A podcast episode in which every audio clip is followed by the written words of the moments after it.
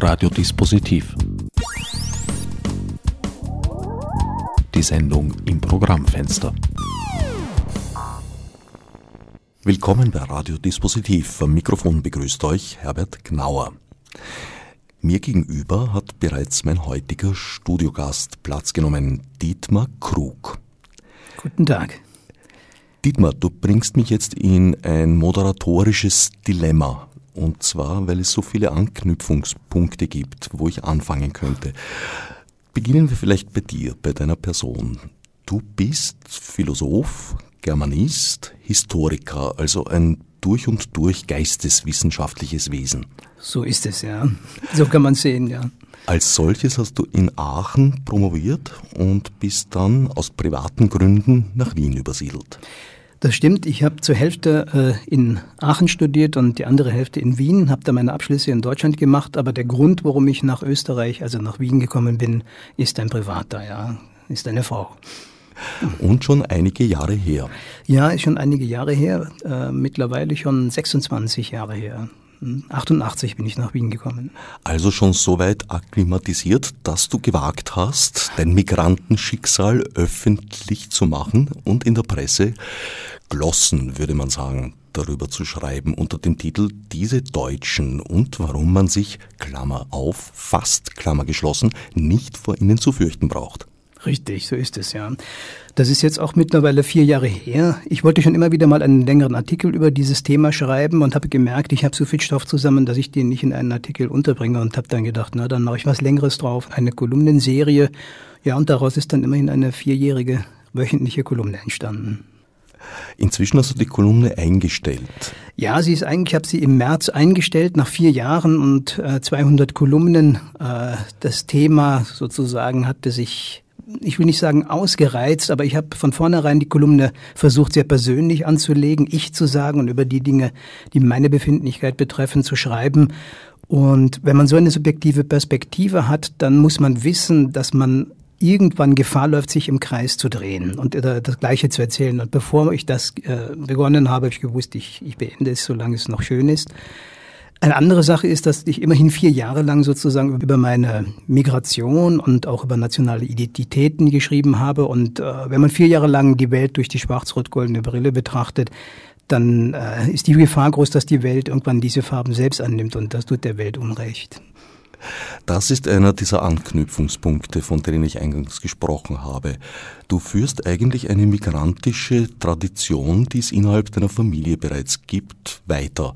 Und zwar Migration im örtlichen geografischen Sinn, aber auch im sprachlichen Sinn. So ist es, ja. Innerhalb meiner Familie heißt die Familie meiner Mutter ist ein Kriegsflüchtlingsschicksal. Insofern ist vielleicht, ich weiß nicht, ob man das überhaupt Migration nennen kann.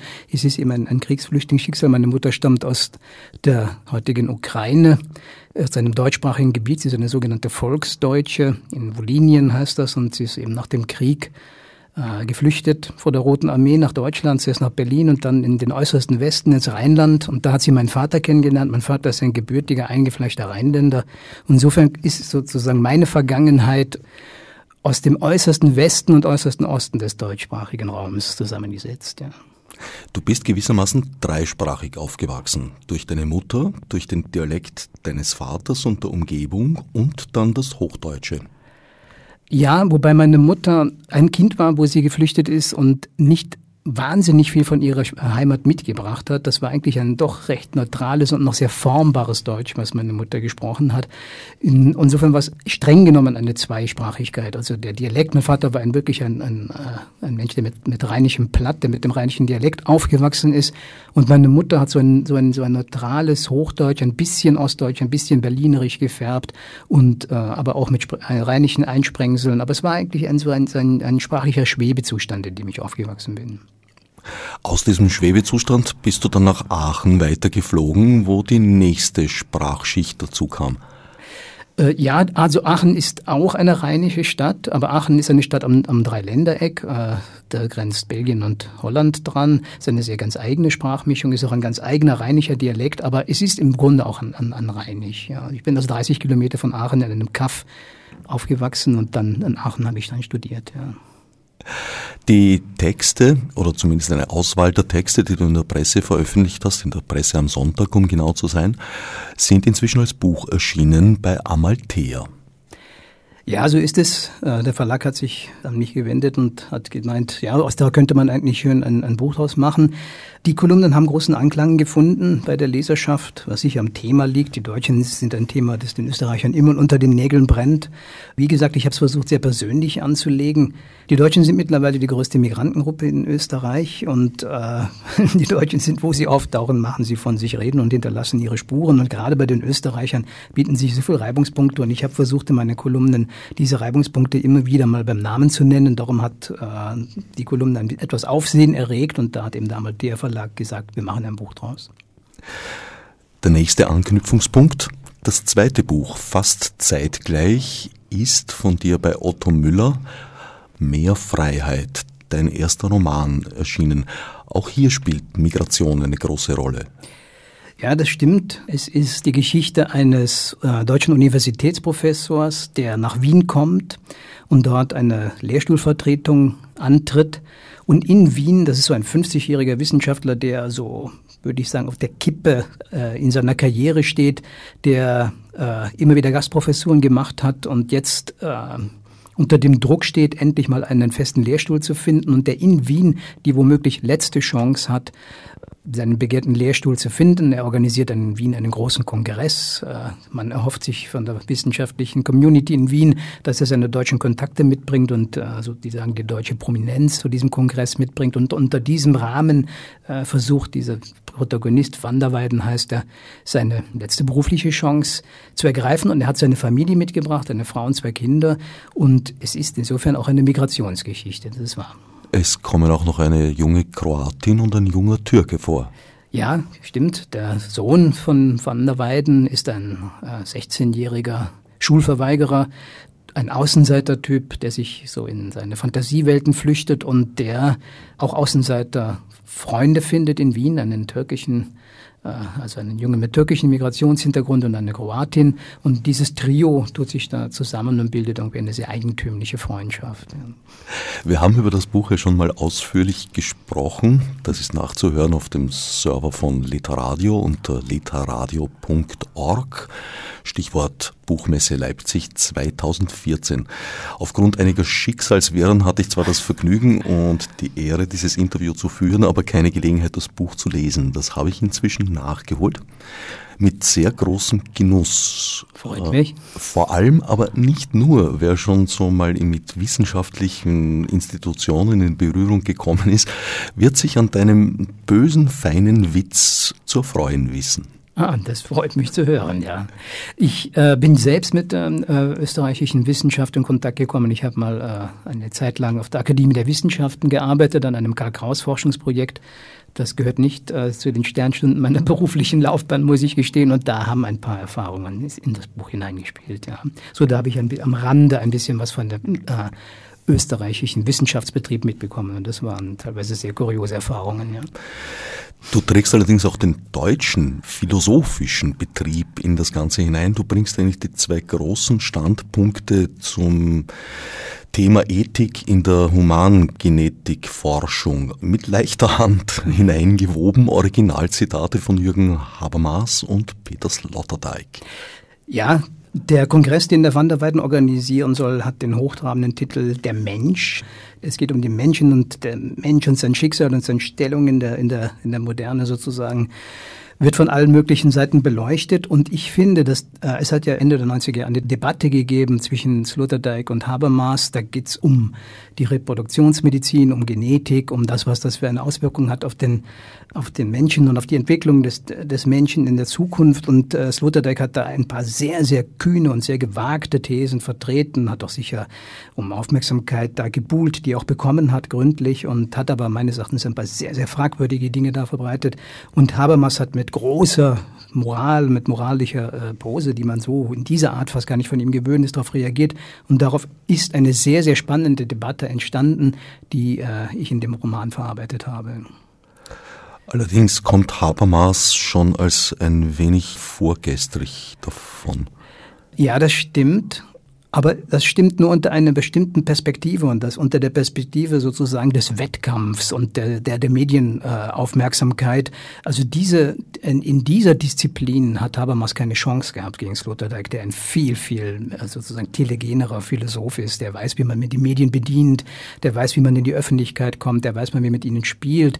Habermas ist sozusagen da ein ganz, ein viel, wenn man sie will, konservativerer Philosoph, der, der auf die Kraft des Arguments und auf die Kraft des Diskurses setzt setzt und äh, der da äh, so diesem, diesem, diesem telegenen und sehr medienwirksamen Sloterdijk auch äh, völlig unterlegen ist. Ja, das glaube ich auch, ja. Abgesehen davon, dass auch die Position, die Habermas vertritt, äh, dieses rationale und, und auf Vernunftethik gegründete Position, glaube ich, auch ins, äh, mittlerweile ins Hintertreffen gerät. Ich bin jetzt versucht zu sagen, ich fürchte. Ja, ich, ja, ich fürchte, ja. Es, ist ein, es war für mich ein trauriger, diese Szene, wo Habermas da sozusagen kampflos den, den, den Schauplatz verlässt am Ende dieser Debatte, war für mich, ist für mich auch eine sehr traurige Szene. Da geht, da geht eine große philosophische Tradition, äh, die verabschiedet sich und, und gerät ins Hintertreffen und es siegen nicht die guten Kräfte in der Philosophie, finde ich, an diesem Punkt. Nun, es besteht aus meiner Sicht noch doch ein wenig Hoffnung und die kommt teils aus Frankreich, der Dekonstruktivismus. Ja, ob das wirklich eine Hoffnung ist und ob das wirklich eine Position ist, die, wenn man so will, auch die, die, die weltanschauliche und die moralische Klarheit hat und auch die, die moralische Kraft hat, dem entgegenzutreten, da bin ich mir nicht sicher. Es geht ja bei dieser ganzen Debatte um die Genetik um die Frage, welches Recht hat die Wissenschaft, die neu entdeckten Möglichkeiten, die grenzenlose Verfügbarkeit sozusagen über das menschliche Material. Welches Recht hat äh, die Wissenschaft, diese Verfügung noch auszuspielen bis zur letzten Konsequenz? Und da hilft tatsächlich auch meines Erachtens wirklich nur eine ganz klare, sehr akzentuiert formulierte humane Moral dagegen anzustellen. Und da muss man Position beziehen. Das hat Habermas auch versucht. Ich finde, dass er auch, dass er auch Recht hat mit seiner Argumentation. Aber Recht haben und äh, Recht bekommen in der Medienöffentlichkeit sind zwei Paar Schuhe. Ja. Nicht nur in der Medienöffentlichkeit. Ja. Das ist eines der Probleme, dass ein rhetorisch überlegener Mensch seinen Argumenten auch durchaus mehr Raum verschaffen kann und eher verstanden wird. Ja, ja, sicher. Rhetorik, Rhetorik ist eine schöne Sache, ist eine wunderbare Sache, äh, aber Rhetorik ist auch natürlich missbrauchbar. Und äh, gerade in so einer Sache, wo, wo meines Erachtens die Besonnenheit und die, äh, die Reflexion auf das, auf das Humane, auf die menschliche Integrität eigentlich eine große Rolle spielen äh, müsste. Da darf das Spielerische und das, das, das Kühne und das Sloterdijk inszeniert sich ja so als ein kühner Denker, der mit seinen Positionen gerne spielt und der immer wagemutige Positionen einnimmt. Ich glaube, da ist der Wagemut an der falschen Stelle. Lassen wir das mal so dahingestellt. Ich habe eine Lesung miterlebt aus deinen Texten, aus den Glossen über die Deutschen in einer Buchhandlung wo dann nachher in der Diskussion die Wogen hochgegangen sind. Dich wird das nicht überrascht haben. Es war nicht die erste Lesung. Du hast ja auch schon mit vielen Leserbriefen und offenen Briefen, auf die wir vielleicht auch noch eingehen können ein bisschen später, äh, zu tun gehabt. Für mich war es schon überraschend. Also zum Beispiel die Dame, die da neben ihrem anwesenden deutschen Gatten eine längere Rede gehalten hat, gipfelnd in dem Satz, dass sie eigentlich die Deutschen nicht ausstehen kann. Ja, das, da, ich, ich habe mir auch kurz gedacht, wo ich darüber geschaut habe, der Ehemann, der daneben saß, dass er das so, der musste auf jeden Fall was schlucken an der Stelle, ja. Gut, das gehört dazu, das ist sozusagen die Sühne, die ein Deutscher tragen muss, wenn er nach Österreich kommt. Das, das geht den Österreichern oft so leicht über die Lippen manchen Österreichern. Ich habe auch viel Post bekommen, vor allen Dingen aus Westösterreich, muss ich sagen, die gesagt hat, diese ganze Piefke-Feindlichkeit ist nur eine Sache der Ostösterreicher, vor allen Dingen der Wiener. Ich habe immer wieder von, von, gerade von Tirol, aus Vorarlberg und aus, aus Westösterreich bestärkende Post bekommen.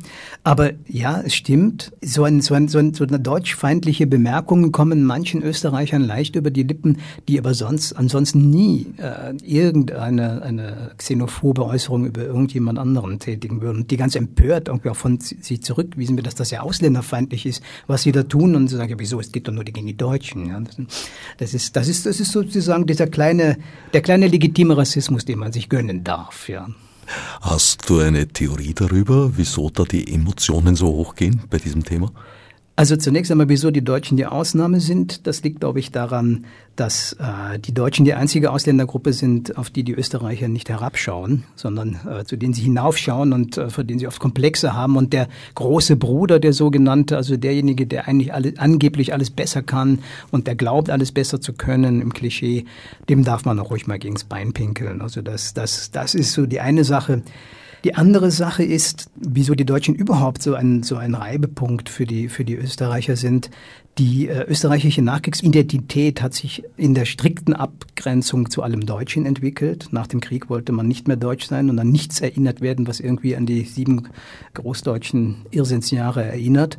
Und da war halt die Abgrenzung zu allem Deutschen und die teilweise wirklich die reflexhaft schon fast hysterische Abgrenzung. Wir sind nicht deutsch, wir sprechen nicht deutsch, wir sprechen äh, kein Deutsch, sondern Unterrichtssprache, wie es dann auch damals eine Zeit lang hieß, was unterrichtet wurde. Da, da, äh, da liegt sozusagen, die Deutschen sind der Reibebaum, an der die österreichische Identität sich jahrzehntelang immer wieder gerieben, gestärkt, geschwächt und wie auch immer hat. Was die Situation wahrscheinlich nicht verbessert hat, ist, dass dieses Reiben sehr oft ins Leere ging. Dirk Stermann hat in seinem sehr klugen und sehr witzigen Buch über Österreich sechs Österreicher unter den ersten fünf Geschichte einer Entpiefkenisierung im Klappentext einen bemerkenswerten Satz und der lautet, dass er, bevor er nach Österreich kam, eigentlich kein Verhältnis zu den Österreichern hatte. Er wusste schlicht nichts darüber. Und das, womit er nicht gerechnet hatte, war, dass jeder Österreicher und jede Österreicherin ein Verhältnis und eine Meinung zu den Deutschen hat. Und was für eins, ja. Das stimmt. Das ist auch oft für die Österreicher eine, eine große Enttäuschung oder Ernüchterung, äh, wenn sie bemerken, wie wenig die Deutschen über die Österreicher wissen. Das, das ist tatsächlich äh, oft erschreckend. Mittlerweile, wo ich ja seit 26 Jahren hier bin und auch eine österreichische Perspektive natürlich oft einnehme, erschreckt es mich selbst oft, wie, äh, wie wenig man weiß darüber. Das stimmt. Und auf der anderen Seite, ja, ich bin auch oft überrascht, mit welcher Heftigkeit äh, äh, die Österreicher auf die Deutschen reagieren. Und auch mit welcher Heftigkeit die Österreicher sich in Frage gestellt fühlen von den Deutschen. Und ich habe oft den Eindruck, sich gerne in Frage gestellt fühlen. Die Österreicher lieben das, in Frage gestellt zu sein. Da sind sie in ihrem Element. Ja. Wir sind ja einfach fragliche Existenzen. Das ja. stimmt schon so. Ja. Wir sind da eigentlich in diesem Gespräch jetzt in völlig unzutreffenden Stereotypen gefangen, weil es gibt weder die Deutschen noch die ÖsterreicherInnen. Wie, wie könnte man darüber sprechen, um dem gerecht zu werden, dass ja zwischen einem Münchner und einem Wiener vielleicht weniger Unterschied besteht, rein sprachlich mal gesehen, als zwischen einem Vorarlberger. Übrigens wirst du äh, das Ost-West-Gefälle vielleicht mitbekommen. Diese Sendung wird nämlich nach Westen wandernd, zunächst in Linz, dann in Innsbruck, dann in Proton und wenn du Glück hast, auch in Rudolstadt am Saaleknie gespielt werden. wenn ich Reaktionen bekomme, werde ich sie dir sofort Wort gerne okay. weiterleiten. Ja. ja, also das, ähm, das stimmt. Es gibt nicht die Österreicher und es gibt auch nicht die Deutschen.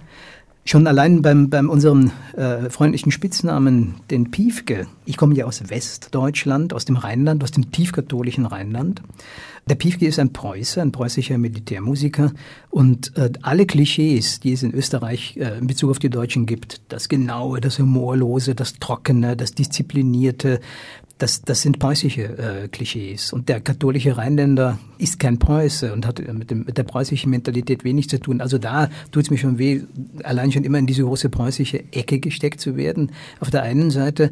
Aber auf der anderen Seite, Klischees waren noch nie dafür da, Differenzierungen äh, vorzunehmen. Klischees müssen vereinfachen. Und das, das, ist, das ist das Wesen des Klischees. Ja. Und das Dumme ist aber, dass, dass man sich trotzdem immer wieder mit, damit auseinandersetzen muss, mit den Klischees. Man kommt ihnen nicht aus. Ja. Naja, ich glaube, das hat schon auch was damit zu tun, dass man einfach in einer zu differenzierten Sprache dann nicht mehr sprechen kann. Ich kann nicht bis aufs Einzelindividuum runtergebrochen auf alles Rücksicht und auf jeden Rücksicht nehmen. Das stimmt, das stimmt. Es ist aber auch so, dass, dass die Projektionen, die da unterwegs sind, immer bis in die einfachsten Alltagssituationen hineinfunken. Um ein Beispiel zu nennen. Äh, wie oft ist mir schon in Österreich passiert, jetzt nach, äh, nach den all den äh, vielen Jahren, die ich hier lebe, habe ich natürlich auch ein Ohr bekommen für die, für die Mundarten und für die Umgangssprache der Österreicher. Und es passiert mir immer wieder, wenn die Leute hören natürlich nach einem Satz, dass ich ein Deutscher bin. Und viele Österreicher fallen, sobald sie das merken, aus ihrer normalen Art zu sprechen raus. Ja, und fangen etwas mehr an, nach der Schrift zu reden und reden etwas genauer und akzentuierter. Und das ist als Deutscher immer so eine, eine Erfahrung von permanenter Fremdheit. In dem Augenblick wird einem bewusst, wenn der andere aus seinem, aus seinem Idiom hinausfällt und nicht mehr so redet, wie ihm der Schnabel gewachsen ist, dann weiß man, da sind Befangenheiten im Raum. Und Befangenheiten produzieren immer irgendwo ein, ein Stück weit Fremdheit. Und das ist etwas, das man nach 26 Jahren auch nie losgeworden ist. Und das wird auch nicht mehr weggehen, solange ich nicht irgendwie meine Sprache anpasse. Und das kann ich nicht. Es ist ja nicht nur ein sprachlicher Unterschied, sondern es besteht tatsächlich ein philosophischer Unterschied, weil du das Preußische angesprochen hast. Also da gibt es ein Stück von Heinrich von Kleist, dem Prinz von Homburg. Dieses Stück ist in Österreich eigentlich unverständlich, weil es geht um den Konflikt, dass ein junger Mann, der Prinz von Homburg, gegen einen militärischen Befehl gehandelt und dadurch die Schlacht gewonnen hat. Aufgrund der Gesetzeslage muss er dafür leider trotzdem hingerichtet werden. Diese Problematik hat sich in Österreich nicht ergeben. Wir hatten für solches Handeln, so es erfolgreich war, sonst natürlich nicht einen eigenen Orden, den Maria-Theresien-Orden. da, da würde ich aber sagen, das finde ich ja, da schlägt mein Herz aber für Österreich. Ja, das finde ich auch eine sympathische Sache. Ja, das Preußische und was dahinter steckt, ist ja vielleicht noch tiefergehend eigentlich im Grunde eine, eine protestantische Ethik. Ja. Und das ist vielleicht auch wenn, wenn, wenn, ich, wenn ich wirklich ein Wort nennen müsste, was ich glaube, was die Österreicher und die Deutschen voneinander unterscheidet, dann heißt dieses Wort Luther. Das ist der, der Protestantismus ist wirklich etwas, was sich in Österreich eben nicht durchgesetzt hat. Und das ist auch in, in, in so vieler Hinsicht weltanschaulich, philosophisch, vor Dingen sprachlich, literarisch, ja, hat, ist diese protestantische Welt eine völlig andere als die katholische Welt, ja. Das ist allein schon, allein schon das Menschenbild, ja, dass man nicht mal nach einem, nach einem Katechismus, nach festgesetzten Normen, nach, nach einem Katalog sich behält, sondern so eine Art inneren Zwiesprache mit einer Schrift da alleine ist, äh, in seinem inneren Gewissen sich auseinandersetzen muss. Das ist eine ganz, ganz andere Grundhaltung zum Leben und zum, zum Menschsein. Also da gibt es wirklich riesige Mentalitätsunterschiede. Unterschiede. Der Protestantismus ist etwas, was, was die Deutschen wirklich von den Österreichern trennt. Und was auch Deutschland natürlich in, innerhalb Deutschland eine Spaltung hervorgerufen hat. Und, und diese, diese Reibung äh, macht doch Deutschland aus, ja, zwischen der katholischen und der protestantischen Welt. Ja, ich habe vor einigen Jahren mit Erstaunen zur Kenntnis nehmen müssen, dass auch Bayern gar nicht so geeint ist, wie es nach außen hin scheint. Da gibt es die Franken, die protestantisch orientiert sind und natürlich die Urwüchse katholischen Bayern. Und ich glaube, die Franken haben es noch nicht ganz verwunden, dass sie vor längerer Zeit da mal äh, vereinnahmt worden sind. Nein, nein, bis heute nicht. Ich hatte einen, einen Germanistikprofessor, der war Franke, also der, der hat immer darauf bestanden, dass auf keinen Fall ein Bayer ist und noch nie ein Bayern. Die reden auch anders, die klingen anders, ja. Aber natürlich hat es auf diesen engen Raum in Bayern, sie sind halt Bestandteil des Bundeslandes Bayern, hat es da auch eine sehr, sehr produktive Reibung gegeben. Es ist ja auch eigentlich eine, eine tolle Sache, wenn, wenn, wenn äh, die katholische und die protestantische Welt mal aufeinander trifft und sich verständigen muss und Schnittmengen und bilden muss, dann kommt da meistens was Spannendes, was Interessantes bei raus. Ja. Siehst du, das könnte man jetzt auch als kleine Herablassung interpretieren, den engen Raum. Dieser enge Raum ist immerhin so groß wie ganz Österreich. ja, ja, ja, stimmt. Aber der enge Raum bedeutet für mich nur, dass sie tatsächlich aufeinandertreffen, ja, dass, sie, dass, man, dass man sich nicht aus dem Weg gehen kann. Können sie nicht. Sie haben ja auch nur eine Landesregierung im Gegensatz zu uns, die auf derselben Fläche mit etwa derselben Bevölkerungsanzahl neun Landesregierungen unterhält. Hm. Luxus, ja.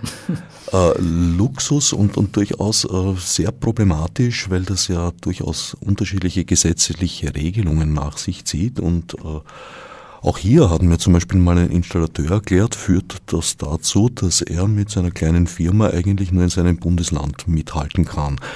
Weil andernfalls müsste er sich Spezialisten suchen, die mit den gesetzlichen Gegebenheiten in den anderen Bundesländern hinreichend vertraut sind und das können wiederum nur große Firmen. Also da kann irgendwie diese Kleinteiligkeit im Denken einen paradoxen Effekt hervorrufen, nämlich dass es eigentlich dann zu einem ja, globalisierten im Endeffekt Handeln kommen muss. Stimmt, das ist, äh, Österreich empfinde ich auch oft als, als sehr, wie soll ich sagen, äh, sozialpartnerschaftlich durchdefiniert. Da gibt es wirklich sehr, sehr klare Richtlinien, wer was darf und wer wem nicht wo reinreden darf. Und die, und die, und die, die produktiven Räume, wo Diskurse entstehen, wo einfach Dinge erst in der Debatte entstehen und durch das Aufeinanderprallen von Standpunkten entstehen, das ist etwas, was die Österreicher nicht mögen. Also ich habe auch oft, oft schon äh, die Erfahrung gemacht, das ist wirklich auch eine Mentalitätssache, dass man als Deutscher eher gewöhnt ist, wenn mal irgendwo ein Problem ansteht, einfach mal zu fragen, was steht an, wie lösen was, was, was, wie gehen wir es an und dann werden mal die Standpunkte auf den Tisch gelegt. Und das, das können Österreicher sehr schwer, ohne das persönlich zu nehmen und ohne gleich persönliche Befindlichkeiten und, und äh, Empfindlichkeiten da zu entwickeln. Also der Diskurs ist, ist, ist etwas, was in Österreich ähm, nur unter ganz, ganz, ganz bestimmten Bedingungen entsteht und was, wo sehr schnell Irritationen entstehen. Es gibt ja auch sehr wesentliche Diskurse, die in Deutschland sehr anders gelaufen sind. Da denke ich jetzt zum Beispiel an die Verarbeitung des Dritten Reiches.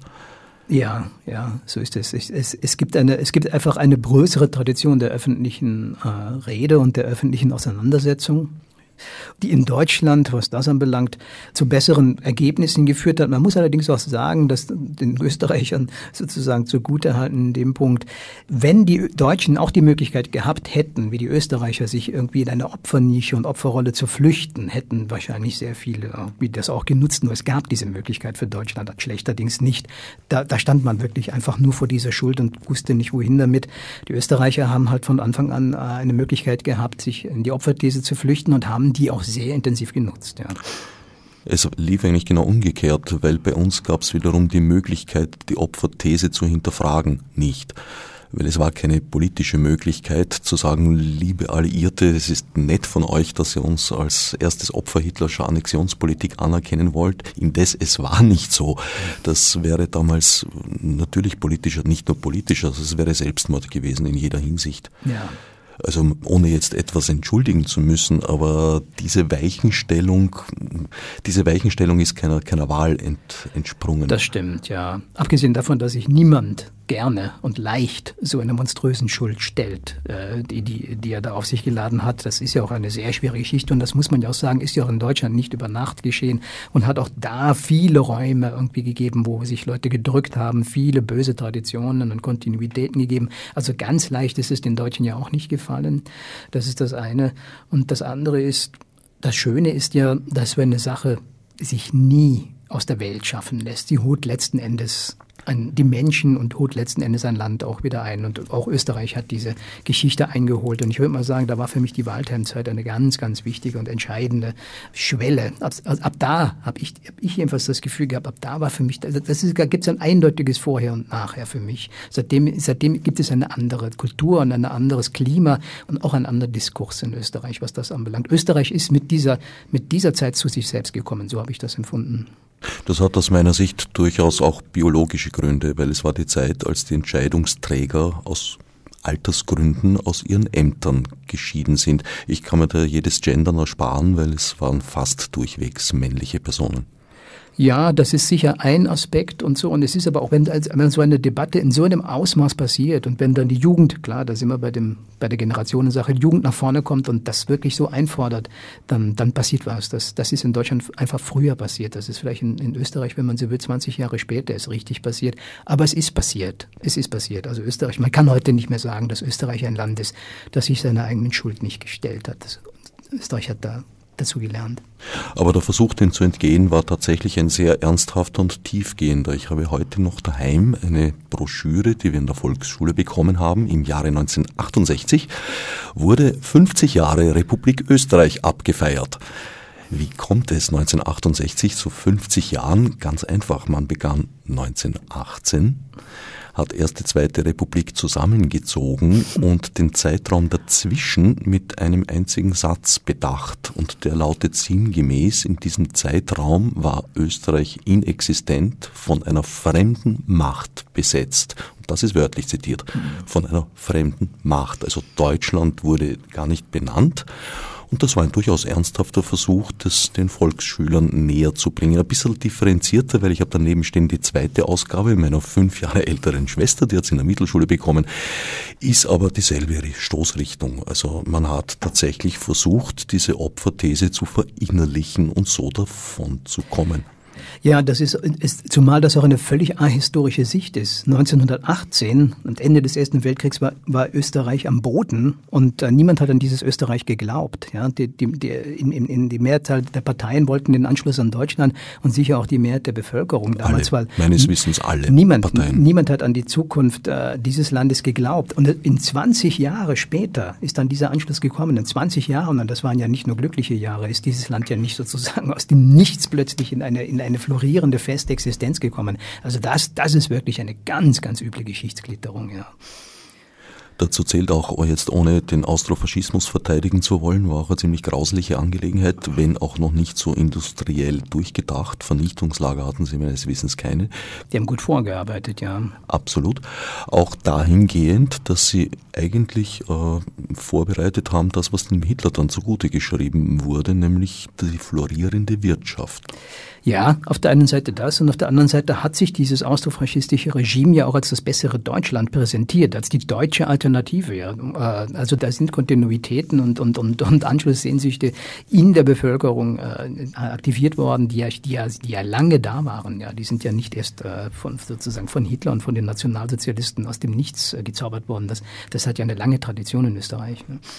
Wobei das ist eine Konfliktlinie, die ich noch nicht wirklich begriffen habe dass die österreichischen Nationalisten antideutsch wurden dennoch aber eigentlich sich als einen deutschen Großraum und als einen Teil davon begriffen haben. Das ist eine Paradoxie, die habe ich nicht verstanden. Stimmt. Da, da gibt es auch eine, eine tiefe Widersprüchlichkeit. Zum Beispiel auch die, die Widersprüchlichkeit geht bis in die Nachkriegszeit hinein, dass man auf der einen Seite, der, der österreichische Boulevard, ja sich immer schützend vor die Kriegsgeneration gestellt hat, ja, wenn da irgendwelche Angriffe gekommen sind. Und auf der anderen Seite war man ja gar nicht dabei, man war ja nur ein Opfer. Ja, was denn jetzt eigentlich? War man jetzt irgendwie im Krieg und musste seine Soldaten da irgendwie jetzt rechtfertigen? Oder war man so eine, eine besetzte Macht, die so zwangsweise dahin geschickt wurde? Also da, die, da gab es ja auch eine totale Widersprüchlichkeit. Also da in Österreich ist halt sozusagen diese, diese, diese Ambivalenz ist, ja, liegt in, tief im Österreichischen drin. Auf der einen Seite ein großer Vielvölkerstaat zu sein, in der KNK-Monarchie, und auf der anderen Seite aber die lange Jahrhunderte die Führungsmacht im deutschen Raum zu sein. Ja, diese, diese Janusköpfigkeit in der österreichischen Geschichte, die ist ein Erbe, ja, und die auch äh, in ihrer Verwirrung in Österreichern immer zugesetzt hat. Ja. Vielleicht ist das besonders österreichisch, dass wir so wie große Kinder eigentlich von allem uns das Beste herauspicken wollen. ja, ja, vielleicht, ja, ja. Es ist ja, was das anbelangt, ein faszinierendes, vielschichtiges Land, ein spannendes Land. Auch ein Land, mit, an dem man äh, gerade aufgrund in diesen Ambivalenzen, in diesen Uneindeutigkeiten und in dieser Vielschichtigkeit auch irgendwie immer was zu beobachten und zu belauschen gibt. Also ich finde, es Österreich eigentlich ein spannendes Land ist. Auch ein Land, zwar, an dem ich mich manchmal sehr aufreibe, aber ich finde es ein faszinierendes Land. Du hast diese Vielschichtigkeit ja sogar innerfamiliär. Deine Frau ist ja bekanntlich, darf ich sagen, nachdem du sie in den Glossen veröffentlicht hast, eine Steirerin. Ist eine Steirerin, ja. Mhm. Wo durchaus anders gesprochen und teils auch gedacht wird als in Wien. So ist es ja. Äh, ich habe ich hab auch das große Glück, wenn man so will, dass meine Frau von Anfang an äh, einfach immer mit mir Dialekt geredet hat. Außer wenn es ganz ernst wird, dann, dann geht es mal so ins Hochdeutsche. Wieso? Da heißt es doch um mir auf für uns so Sachen, wenn es ernst wird. Hab ich doch. Ja, das ist, das ist wenn es nervös wird, ja. Wenn's, wenn, wenn wir mal irgendwo an einer Wegkreuzung stehen mit dem Auto und nicht wissen, wo es lang geht und dann sagt es um wieder, auf wieder. Und, und ich wusste am Anfang gar nicht, was gemeint ist. Aber ich habe dadurch, dass sie Dialekt geredet hat, von Anfang an auch ein gutes Ohr gekriegt für die Österreicher österreichischen Feinheiten der Öster und für die, für die Sprache der Österreicher, für die, den Dialekt und die Mundarten. Und da, das hat mir eine Tür geöffnet, eine akustische zu diesem Land, von der ich sehr profitiert habe. Wenn ich jetzt wienerisch boshaft sein darf, äh, der steirische Dialekt hat keine Feinheiten. Au, au. Au, au. Nein, ich liebe ihn. Ich liebe die Steiermark. Überhaupt ein wunderbares Land und ja. vor allem eine herrliche Küche. Ja, stimmt, ja. Ich mag das Land auch. Ja, da habe ich das Bergwandern richtig entdeckt. Das ist ein schönes Land. Ja, vor allem Bergwandern für alle Preisklassen. Dort haben sie alles, von Fläche über Hügel bis zu richtig Berg. Mhm. Mhm. Und da gibt es auch noch die Nord- und die Südwand. Die Nord- und die Südwand. Ich bin in den Wölzer Alpen, habe ich das Bergwandern entdeckt. Ja. Da, da bin ich viel gewandert. Schön, schöne Gegend. Das Rheinland ist ja auch eher hügelig. Ja, aber nur äh, in, in der Mittelrheingegend ist es hügelig. In, äh, aber da in, äh, ich komme aus der rheinischen Tiefebene, da hinter Köln, da ist wirklich endlose Ebene, ja. Rübenäcker, Kartoffeläcker. Also meine Frau kriegt immer Depressionen, wenn, wenn sagt sie, wenn sie da zu lange ist. Diese, dieser ewige weite Horizont, das ist nichts für sie. Aber es ist ziemlich alles flach. Die höchste Erhebung, die wir haben, ist ein künstlich aufgeschütteter Braunkohleberg, der ist 300 Meter hoch bei uns. Na, dann muss ja aber auch das Marchfeld und das Burgenland fliegen. ja, ja, das ist ähnlich. Hm. Würdest du sagen, dass in Deutschland das Verhältnis zum Dialekt ein anderes ist als in Österreich? Ja, ganz sicher, ganz sicher. Da gibt's auch Untersuchungen, äh, je weiter man nach Norden kommt im deutschsprachigen Raum, desto loser wird die Bindung an den Dialekt. Das ist so. Die Süddeutschen, die Bayern und die Österreicher haben, haben eine viel intensivere, engere Bindung an, an den Dialekt. Es ist aber auch so, dass das große Deutschland mit seinen vielen Sprachen braucht einen pragmatischeren Zugang zur Sprache. Man musste da das Hochdeutsch, das Standarddeutsche einfach lernen, um sich verständlich machen zu können. Da hat man einfach einen etwas pragmatischeren Zugang zu dieser Zweisprachigkeit. In Österreich hingegen ist ja das Hochdeutsche, das Standarddeutsche eher so eine Hürde und so nach der Schrift reden ist etwas, was man nicht so gern tut. Das muss, kriegt man in der Schule verordnet und da, da, da gibt es ganz andere Berührungsängste als in Österreich. Es gibt eine ganz andere Einstellung zum Dialekt. Es gibt ja die Legende, dass die deutsche Hochsprache dem Hannoveraner Deutsch nachempfunden sei oder sich daran orientiert hätte. Ja, das ist ein faszinierendes Phänomen. Äh, Hannover liegt ja in Norddeutschland, genau in dieser plattdeutsch-norddeutschen Region, wo äh, das Niederdeutsche äh, herrscht und was ja eigentlich überhaupt Lichtjahre vom, von der Hochsprache entfernt ist mit Dat und Watt und Bohm und Hus. Es gibt, das ist nur ein, ein, ein kleiner Bereich in einer städtischen Region in Hannover, die aber auch sozusagen aus einer Überkompensation heraus, tief in diesem Dialekt drin zu hängen, an sich das, das, das Hochdeutsche in ein äh, noch penibler angeeignet haben als das platte Land ringsum. Aber ansonsten spricht man, das ist ein Klischee auch in Österreich, dass man glaubt, den Östdeutschen ist sozusagen die Hochsprache in die Wiege gelegt. Das ist natürlich nicht so. Nirgendwo spricht man Schriftdeutsch. Schriftdeutsch ist eine, wenn man so will, eine Kunstsprache. Ist ein, ein, ein, das gibt es auch erst seit dem 18. Jahrhundert, eine Vereinheitlichung, eine Schriftsprache, die, die eigentlich so in dieser Art nirgends gesprochen wird. Gesprochen werden Dialekt und Mundarten. Vor einigen Monaten hatte ich hier an derselben Stelle einen anderen Sendungsgast sitzen, Karl Blümel war eine Zeit lang Vorsitzender der Gesamtdeutschen Kommission zur Reform der Rechtschreibung der gemeint hat, das hätte historische Gründe, warum das Süddeutsche und Österreichische da eigentlich so wenig eingeflossen sei, und zwar deswegen, weil die böhmische Hofkanzlei da nicht so interessiert dran war und sich da nicht sehr eingebracht hätte. Ja, also das Schriftdeutsch äh, ist äh, in der mitteldeutschen äh, protestantischen Region entstanden und ein, ein, nicht zu überschätzender Faktor war, war die Lutherbibel da. Das war das epochale Werk, was den Deutschen zum ersten Mal so etwas wie eine, wie eine überregionale Schriftsprache gegeben hat, die über den verschiedenen Dialekten stand. Und die Schriftsprache ist in den protestantischen Regionen äh, entstanden in Deutschland, in Mitteldeutschland. Und Luther hat sich damals an der sächsischen Kanzlei orientiert, nicht an der böhmischen, nicht an der wienerischen aber auch äh, nicht an der preußischen, nicht an der Berliner. Es ist äh, ein, ein mitteldeutscher Dialekt. Das hat historische Gründe. Ja, das, das ist äh, die, die Schriftsprache und auch die ganzen großen Literaturzentren später, ja, Jena, Weimar. Das sind alles protestantische Regionen. Wie lässt sich historischer Dialekt überhaupt beforschen? Also in unseren Breiten hier gibt's diese Legende des Brünnerdeutsch, an dem angeblich die Sprache des Burgtheaters, des Hofburgtheaters damals noch orientiert gewesen sein soll. Indes, es lebt niemand mehr, der es gehört hat. Nein, das, das, das, ist eine, das ist eine konservierte Sprache. Das ist eine, das, das ist ja gar nicht konserviert. Also es ist eigentlich nur sozusagen in, in der Legende konserviert. Es gibt meines Wissens auch keine Aufzeichnungen, die jetzt lautmalerisch versucht hätten, das festzuhalten.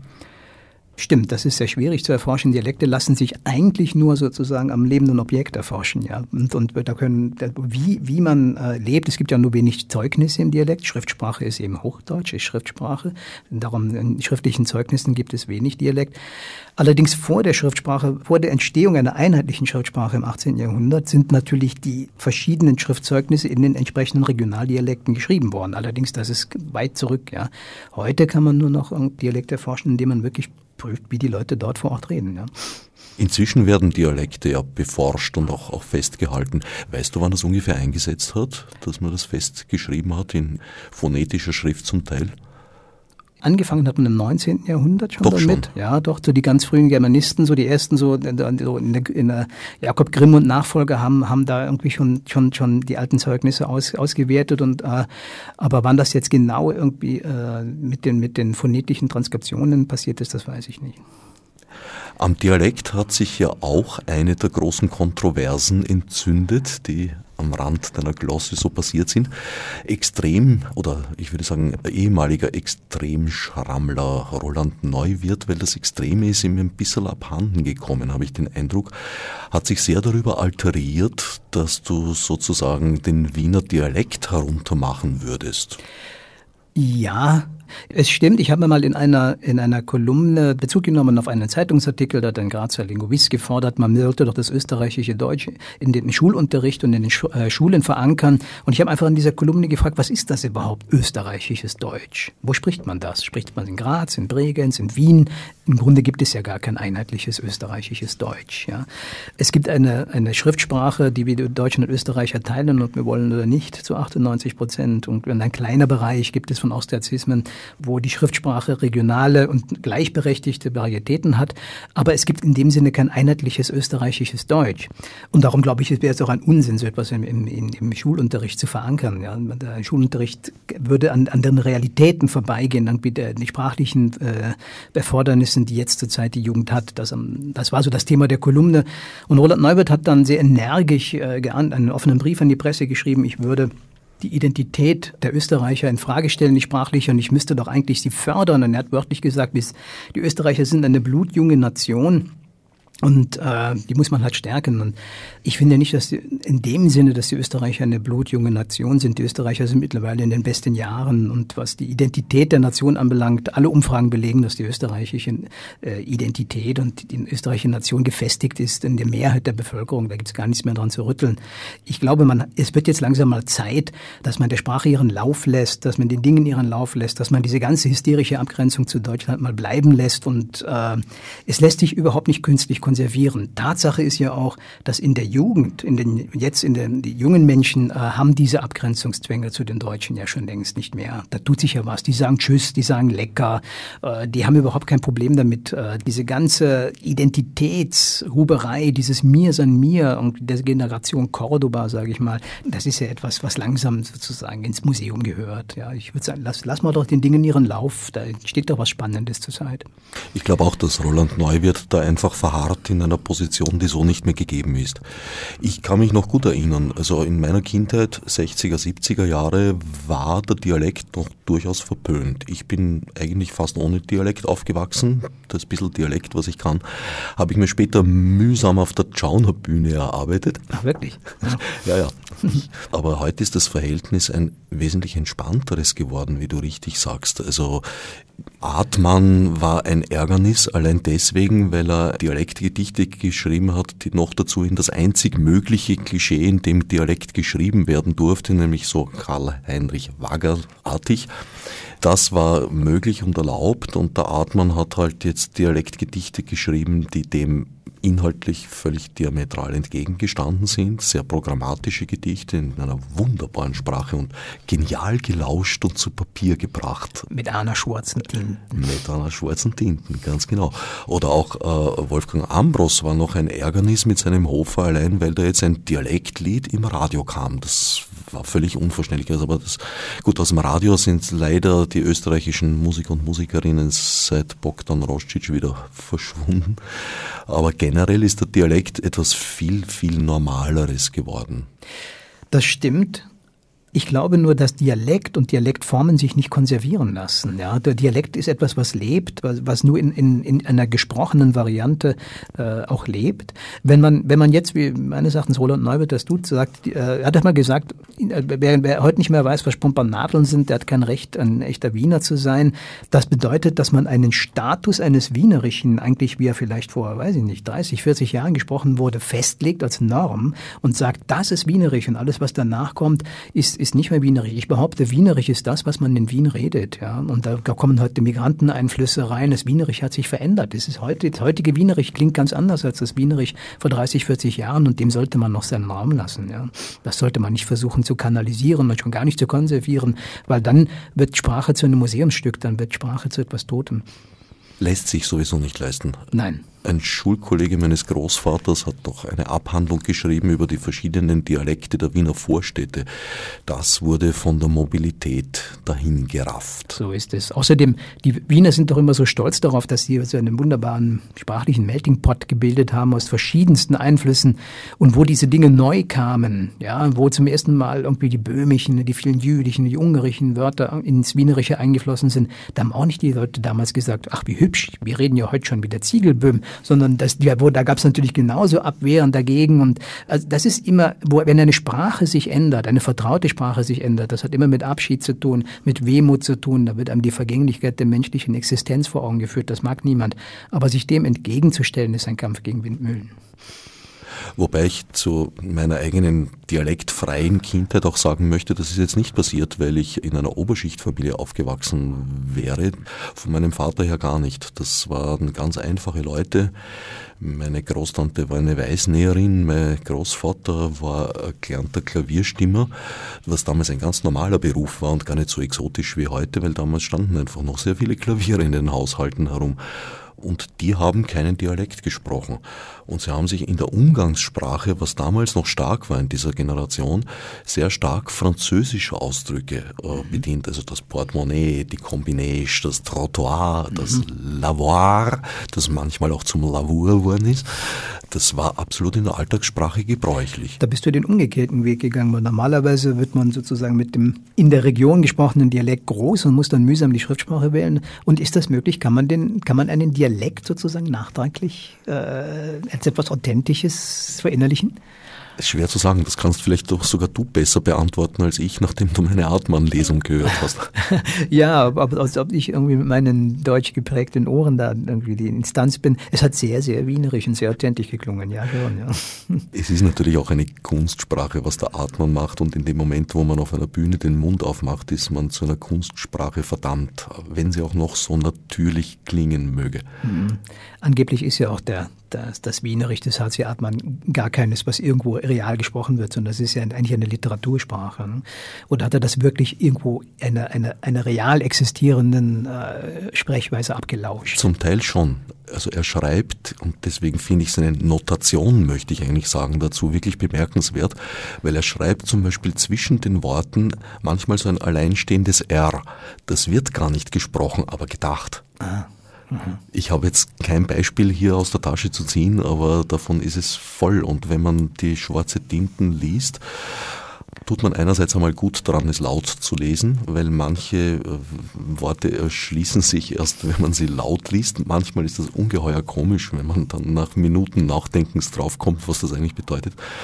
Und zweitens kommt man drauf, dass manche von ihnen oder sie alle auf einer ungeheuren literarischen Qualität sind und manche von ihnen sich durchaus mit Shakespeare-Sonetten messen können, meiner Ansicht nach. Mhm.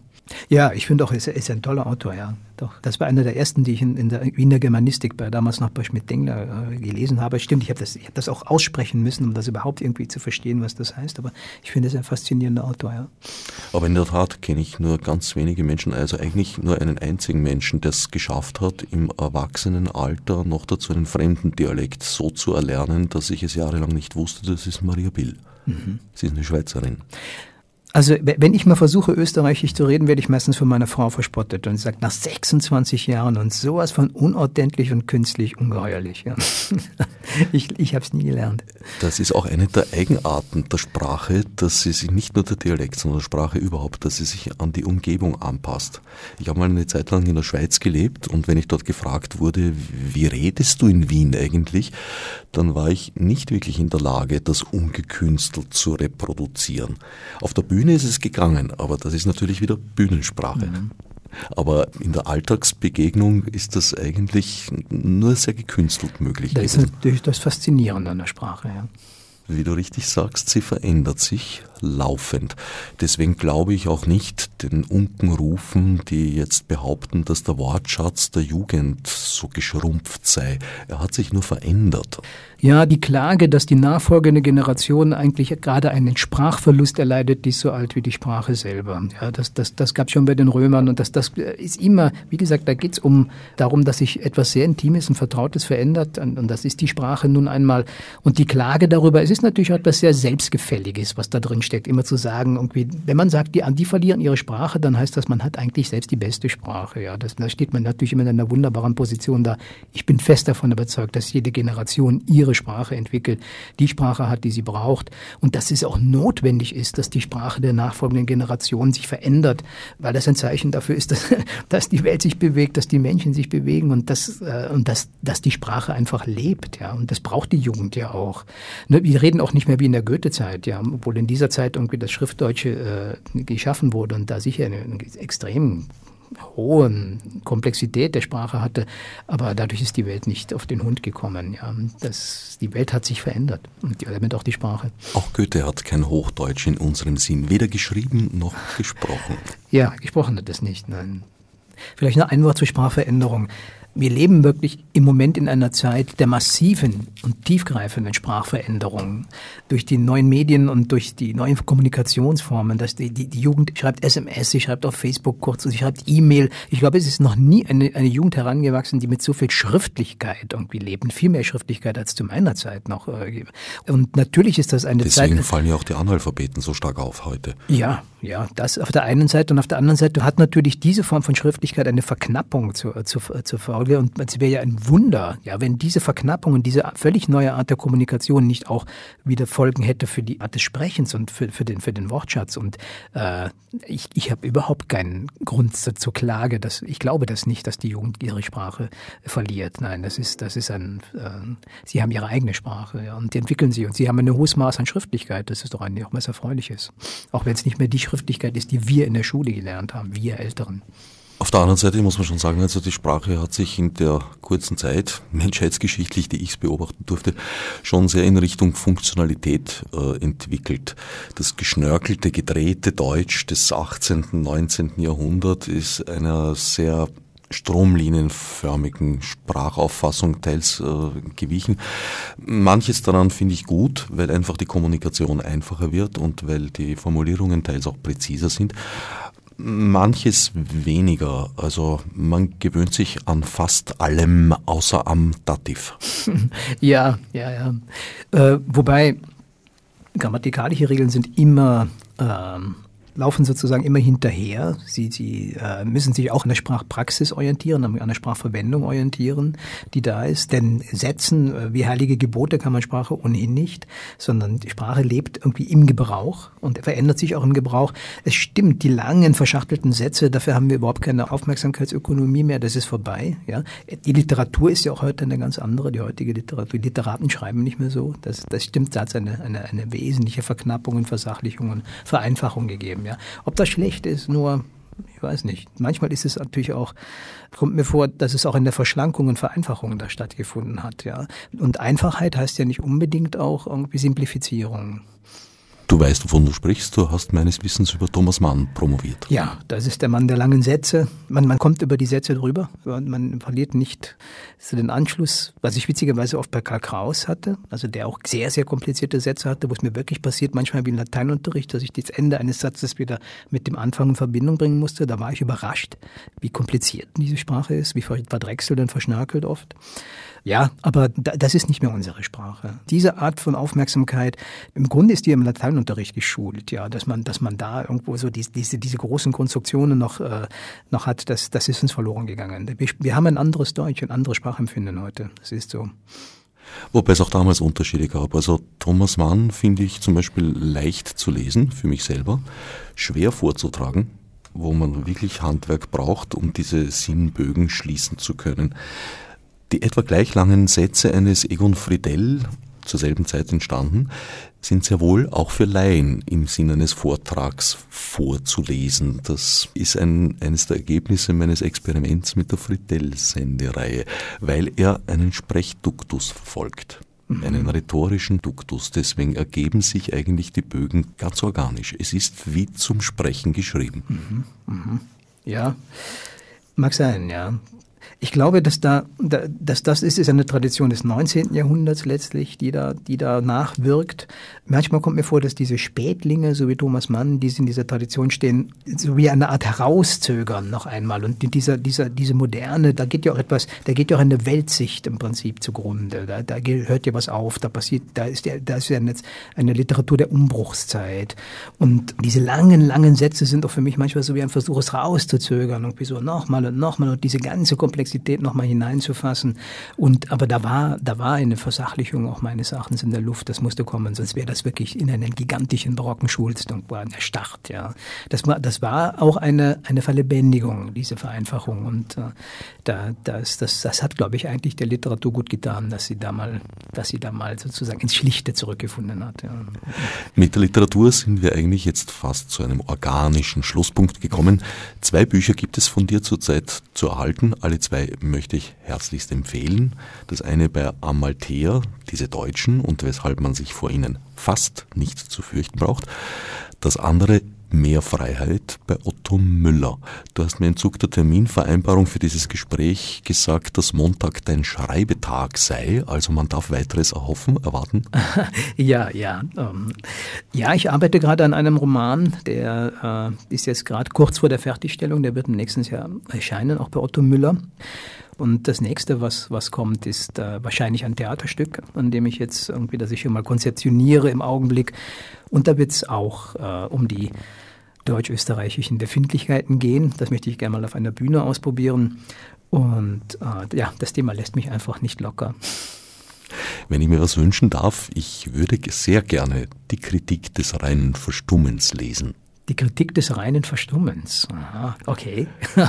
Die ja deinem Protagonisten. Genau, und der arbeitet er dran. Vielleicht, vielleicht wird er nochmal irgendwann damit fertig. Ja, vielleicht besinnt er sich ja noch einmal. Er ist ja am Ende des Romans in eine schwere Krise gekommen. Dieses Buch hat er nie geschrieben. Er wollte es schreiben.